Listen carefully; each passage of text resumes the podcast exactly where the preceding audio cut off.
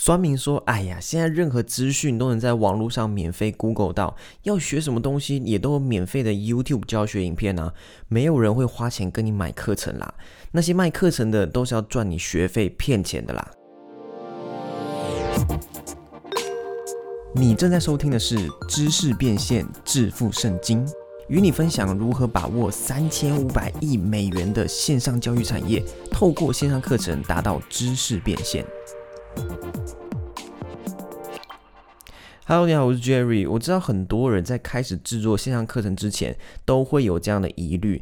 就算看到有些线上课程经营的很成功，还是会很担心、很怀疑，真的会有人愿意花钱跟我学习吗？现在网络上那么多免费的教学，干嘛不去学免费的就好？就算不是免费的，也已经有其他人在教一样的东西，这样要怎么说服观众跟我购买呢？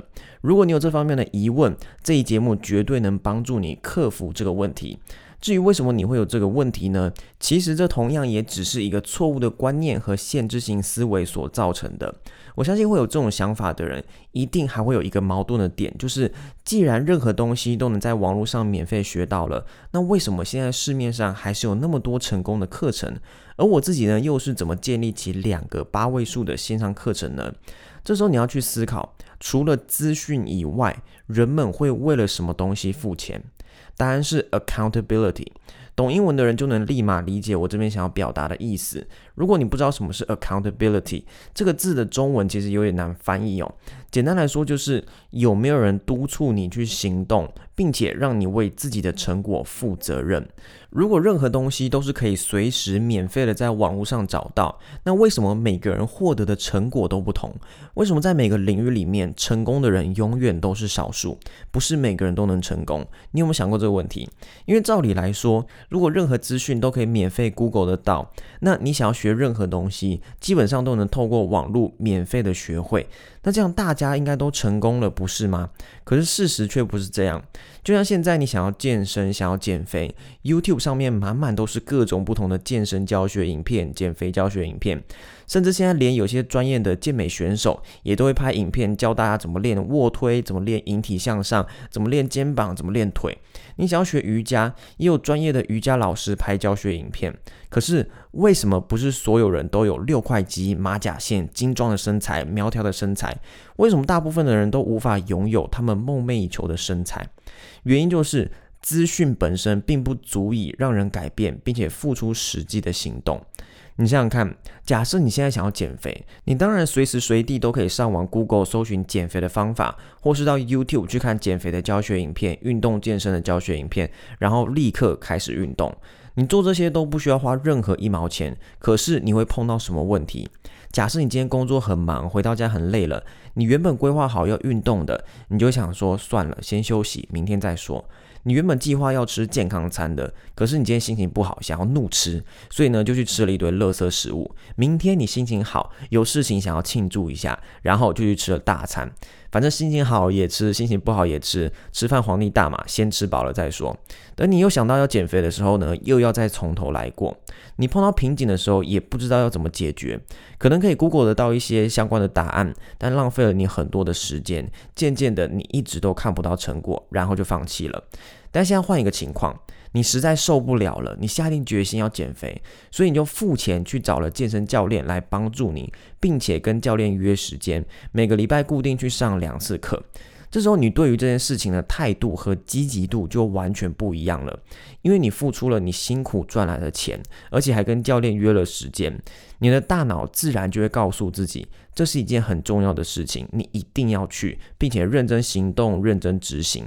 当你开始跟教练上课之后呢，你所能获得的成果绝对会完全不一样。我相信没有人可以反驳这点。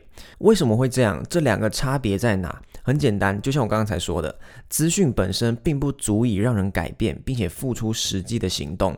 就算网络上有再多的免费资源，大部分的人都没有一个足够强大的动力去付出行动，并且坚持下去。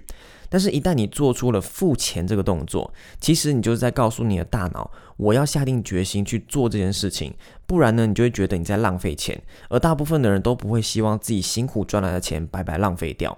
同时，当你请了教练，你的环境就会改变，变成适合你行动的环境。比方说，你因为有跟教练约时间，所以你就会去到健身房。教练也会督促你做这个做那个。当你碰到问题，也有人及时帮你解答。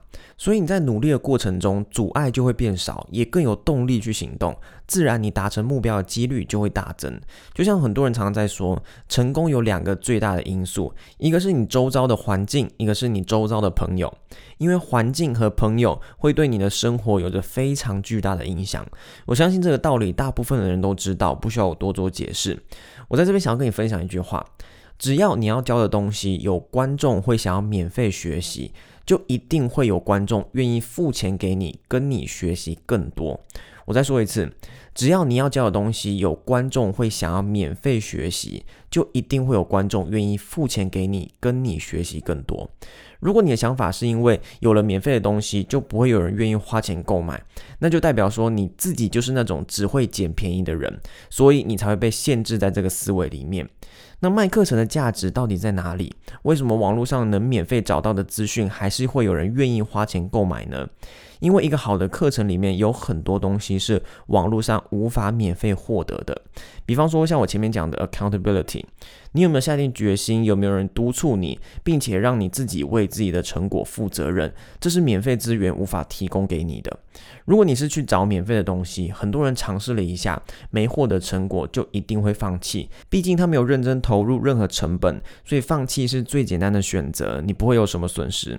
那当然还是有少部分非常认真的人会反驳我这一点，因为真的有些人他是可以完全不花任何一毛钱，自己在网络上摸索，然后学会一个技能的。就像我弟，他学习魔术方块，他完全没有花任何一毛钱上课，所有的教学都是网络上免费搜寻学来的。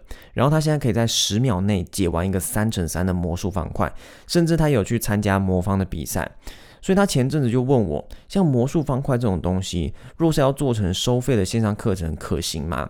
他觉得不太可行，因为几乎所有魔方需要学的观念、技巧、解法、口诀，都可以在网络上免费找到。他自己就是这样学来的。那我就问他说：“你花了多久的时间自学？然后你在自学的过程中有碰到什么困难与问题？”他想了想跟我说。他要练到可以在十秒内解一个三乘三的魔方，并且去参加比赛，前前后后应该也花了好几年的时间。利用有空的时间就慢慢学习、慢慢练习，才能达到这个境界。同时，他在网络上找教学影片的时候，并没有一个非常完整、非常有系统性的教学，让他可以从零到一，又从一到一百，一步一步的教学。他都是到不同的网站去找不同的教学。有些人的教学影片他也无法理解，因为每个人教的方法都不太一样。碰到问题，他又需要自己再去花时间搜寻找答案，所以前前后后也花了好几年才能达到现在这个速度。讲到这边，我相信有些人应该已经能理解我想要表达的东西了。我弟他虽然是自己自学起来的，但是他花了很长一段时间，而且在过程中也碰到了许多问题。他是因为刚好对魔方有足够的热忱和耐心，才有办法透过自学达到这个成绩，不然一般人可能到一半就放弃了。所以这个就是付费课程的差别。一个好的付费课程不但能提供一个完整有系统性的教学，它也可以帮学生避免很多不必要的错误，有任何问题也能更快的得到解答。同时，你又可以跟一群志同道合的人一起讨论、一起学习。更重要的是，可以互相扶持、互相鼓励，这些学生获得成果的几率就会更大。而且重点是，你可以帮助学生节省掉很多宝贵的时间。你想想看，现在网络上的资讯那么多，虽然资讯免费而且随手可得，但你势必要付出更多的时间。我弟当初花了好几年，但是有多少人愿意花好几年的时间把魔方学好？非常少，大部分的人都是希望能在最短的时间内获得他想要达成的成果。所以，我弟他可以利用他花好几年自学的经验，帮助学生在短短几个月内的时间，从零学会魔方，并且达到三乘三十秒以内的成绩。就像我在第一集节目讲的，帮助观众节省时间，也是提供价值的一种。所以你可以看到，就算你课程教的所有资讯都可以在网络上免费找到，一个好的付费课程还是能提供很多额外的价值，是网络上无法免费获得的。而且从这些例子中，你可以看到，通常资讯本身不是最有价值的东西，因为资讯无法让一个人成功，要成功还有很多更高端的东西需要掌握。就像我在之前有分享过的。知识本身不是力量，知识要搭配正确的行动才有力量。我相信讲到这边，那些原本对于免费资讯有错误观念的人，应该都已经能完全理解了。那现在还有一个问题就是，如果你要教的东西已经有其他人在教了，而且做得很成功，怎么办？这样你还能去做同样类型的课程吗？这我之前在我的 IG 上面有分享过，很多人一样会有一个限制性思维，认为别人已经做得很成功的东西，你就不能再做了。因为你怕没办法跟别人竞争。